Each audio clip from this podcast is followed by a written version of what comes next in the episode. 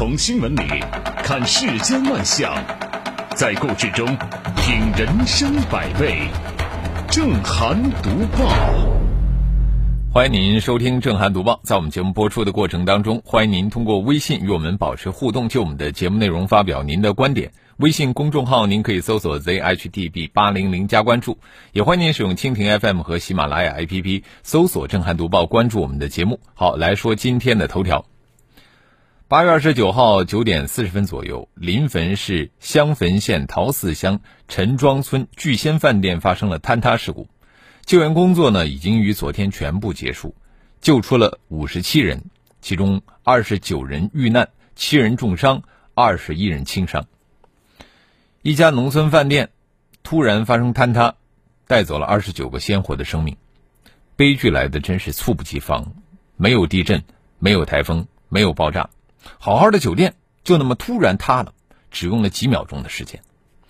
据了解呢，这家聚仙饭店已经办了十几年，他们的房子都是拼接而成，分三四批盖成的，是不是合法建成，亦或是属于违章建筑？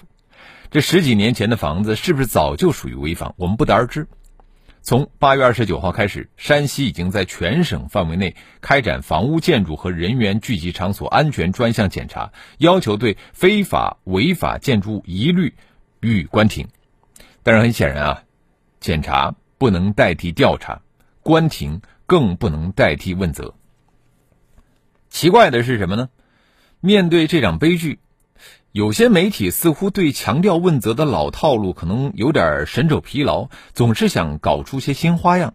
于是啊，他们重点关注了这是一场寿宴，重点采访了做寿的老人，以做寿老人发声的由头吸引流量。啊，有些还文绉绉的写道：“断墙处露出一个寿字，失去至亲的李大爷心中悲痛，内疚中下跪道歉。”的确，事发时有老人在此过八十大寿。八十岁的老人做个寿、吃个饭、热闹一下，这本是人之常情。为什么非要把悲剧往寿宴上扯呢？八十大寿的喜日变成了亲朋好友的忌日，其中还包括自己的老伴儿。做寿的老人因此是绝对的受害者。带着足够的怜悯心，这个时候就不应该去。打扰老人家不应该要求老人发声，老人作寿和坍塌事故本身没有任何的因果关系。断墙处露出一个寿字，需要强调的是什么呢？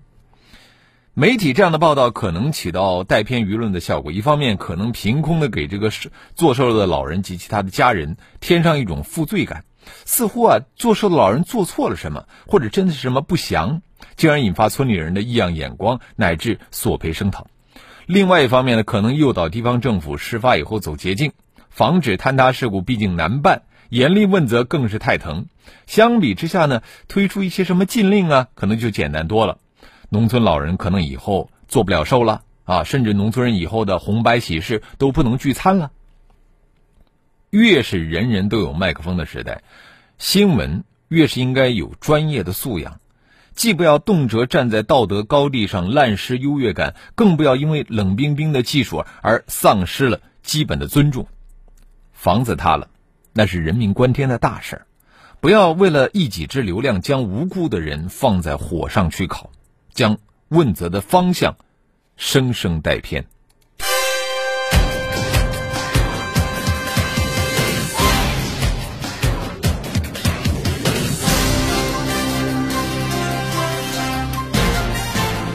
这里是正涵读报。房子塌了，拿八十岁的无辜老人说事儿，这个媒体真是缺德。我接着说的新闻啊，更气人。近日，和湖南永州男学生踹伤猥亵男反被刑拘事件相似，山东博兴一起丈夫打伤猥亵妻子者，反而要以巨额赔偿求谅解案，再次引发关注。二零一九年六月三十号，郑某与邵某、刘某妻子魏某在博兴县新城某酒店吃饭。酒后呢，这个魏某开车带着上述三人离开，其中呢，刘某坐在副驾驶座，邵某、郑某坐在后排。邵某在车内对郑某的妻子魏某实施猥亵，郑某见状，扇了邵某两巴掌，又脚踹其右腿。魏某停车之后，郑某将邵某从车上拽下，再次踢他的左腿。后来经过法医鉴定，邵某为轻伤一级。在二零一九年八月三十号，郑某被以故意伤害罪刑拘。九月九号，因赔偿邵某各类损失十九点五万元，郑某获得了邵某谅解，变更为取保候审。十月三十一号，检察机关决定对郑某不起诉。而当地近日最新的通报称，案件办理过程中，双方协商自愿达成和解，检察机关依法作出不起诉决定。也就是说啊，如果说郑某不以赔偿换取邵某的谅解，就很有可能会被起诉并定罪判刑。如此说来，郑某被不起诉，好像就是用赔偿换来的，这恐怕不是法律的本意。当地公安局以涉嫌故意伤害罪对郑某立案刑拘，本身就有值得讨论的空间，包括后续的让他赔钱求谅解、免起诉，同样值得商榷。俗话说，司法是维护社会公平正义的最后一道防线。而让制止不法侵害者去蒙羞受辱的求谅解、出血的赔大钱，却让实施不法侵害的人受益，从情理上啊，真的很难让人接受。倒是实施猥亵他人不法侵害行为的邵某，应该受到法律的严惩。早在二零一八年底，最高检的副检察长孙谦在答记者问时就明确指出。要充分激活实践中在一些地方处于沉睡状态的正当防卫制度，彰显依法防卫者优先保护理念。在防卫者和不法侵害者的人权保障冲突时，利益保护的天平倾向于防卫者，这既合乎国法，也合乎天理人情。而让制止猥亵他人者赔钱受受损，倒让猥亵他人者获益。似乎和这个优先保护防卫者的司法理念是相违背的，因此啊，我们更期待全面调查能够带来更清楚的事实情况，解开公众心中的疑惑。这里是正涵读报。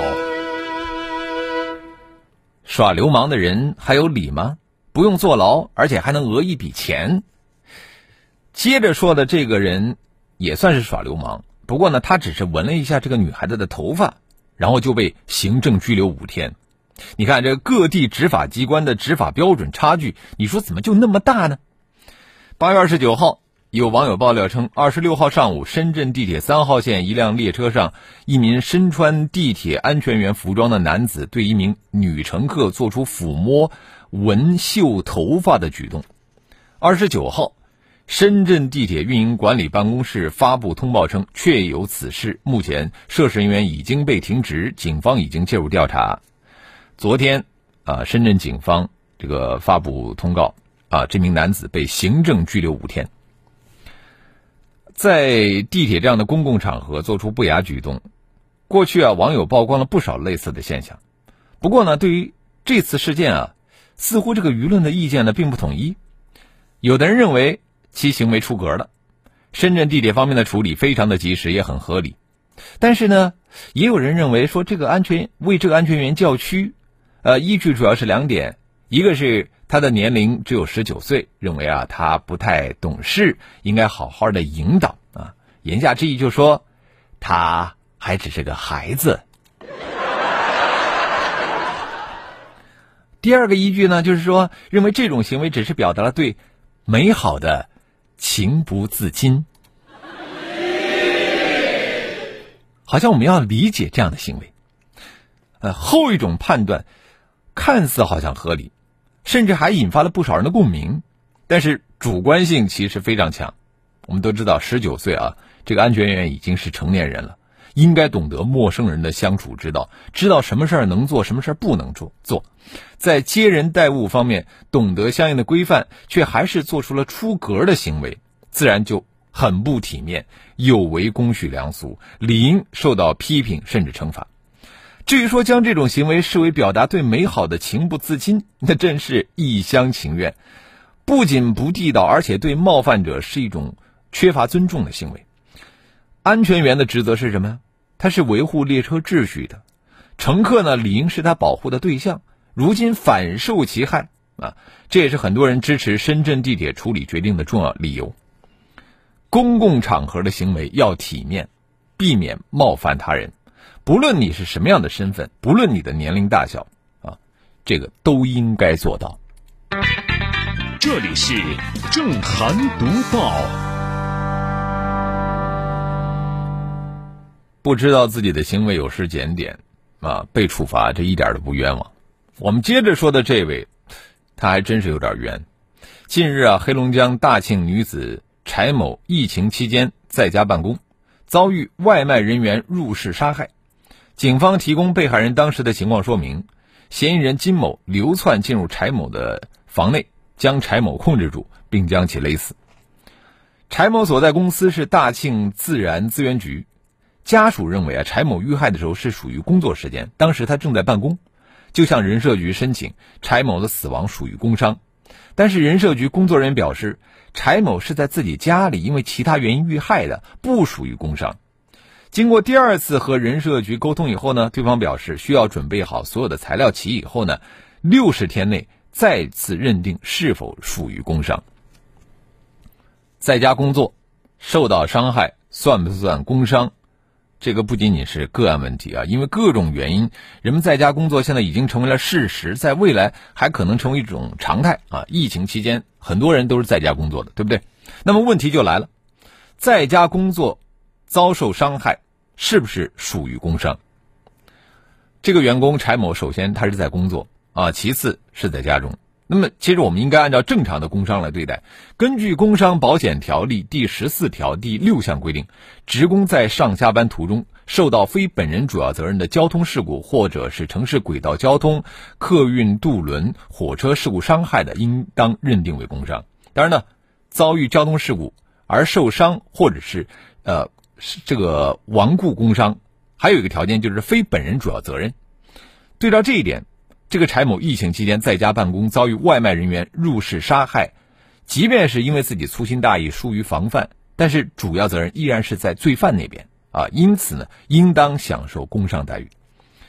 员工在家工作，只是他的办公场所变更了，自己的家变成了工作场所，所以说呢。也应当算是在工作时间和工作场所内受伤，认定工伤于情于理都说得通。未来在家办公或许会成为一种主要的工作方式。那么这次我们觉得相关部门啊，应当以柴某在家工作被杀害一案作为一个契机，尽快的制定出详细的条例，以保障劳动者的权益，啊，获得受雇者企业和社会多赢的结果。这里是正涵读报。现在在家工作其实很正常啊，而有的年轻人呢，他一直宅在家里，他不敢出门，不愿意出门，哎，这就有问题了。日前呢，社恐青年的心理困境受到了媒体的关注。当社交工具不断升级，年轻人却在这个社交降级。有调查显示，越来越多的九零后、零零后认为自己有社交恐惧症。产生这个问题的原因是多样的，真的是值得我们重视。最主要的原因当然是我们现在的青少年群体过度的使用网络，啊，长期过度使用网络就容易让年轻人产生错觉，把这个虚拟和现实混同了。今天的智能手机让这种错位更加普遍。例如说，大学生在课堂里用手机跟恋人聊天，会掩饰不住的微笑；而在家里来客人的时候呢，却对客人。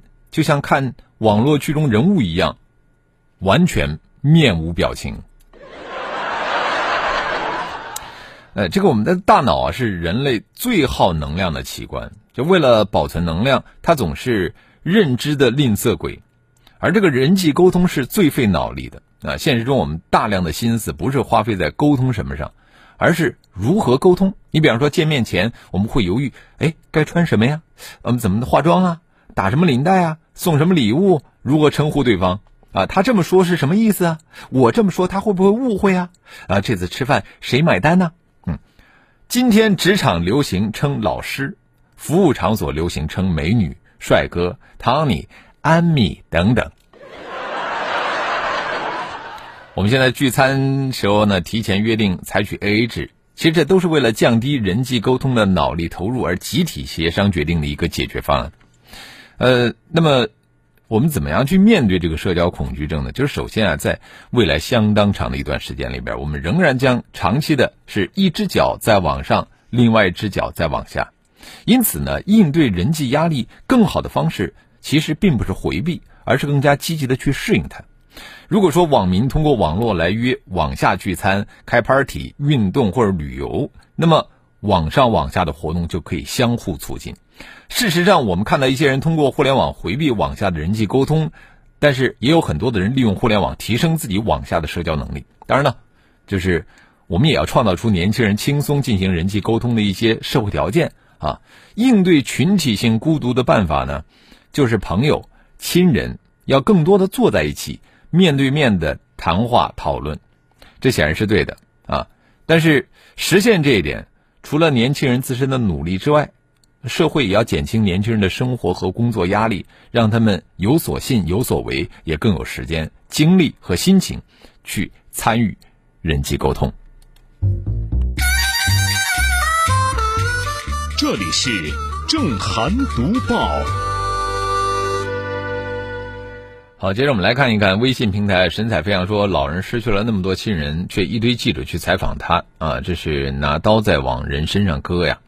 木子李说，人血馒头好吃吗？啊，为什么不去采访饭店老板，不去采访相应的监管部门？嗯，三弟说，和稀泥成了目无法纪的遮羞布。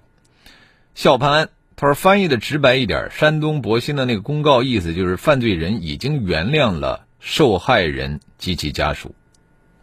确实有点这个意思啊，兵哥说案子如果都这么办，那以后耍流氓都可以碰瓷致富了。无心快语，他说《水浒传》中林冲就是因为打伤了高衙内，达不成谅解而被发配的。呃，上善若水说，当司法机关只能充当和稀泥角色的时候，无疑就成了。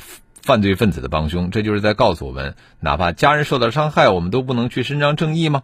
嗯，呃，这个兔兔独角仙说，想起《霹雳娇娃》里边反派就是一个恋发癖啊，说好听点是心理疾病，说难听点那就是耍流氓。密说，但这种情况好像现在还真是比较普遍啊。呃，小偷入室盗窃，从楼上掉下去了，然后要判住户赔偿。被强奸的人因为反抗把对方打伤，反而要办赔偿对方的医药费。类似的事情，现在都有很多的报道。嗯，好，我们也欢迎更多的朋友可以就我们的节目内容来发表您的观点。微信公众号您可以搜索 zhdb 八零零加关注。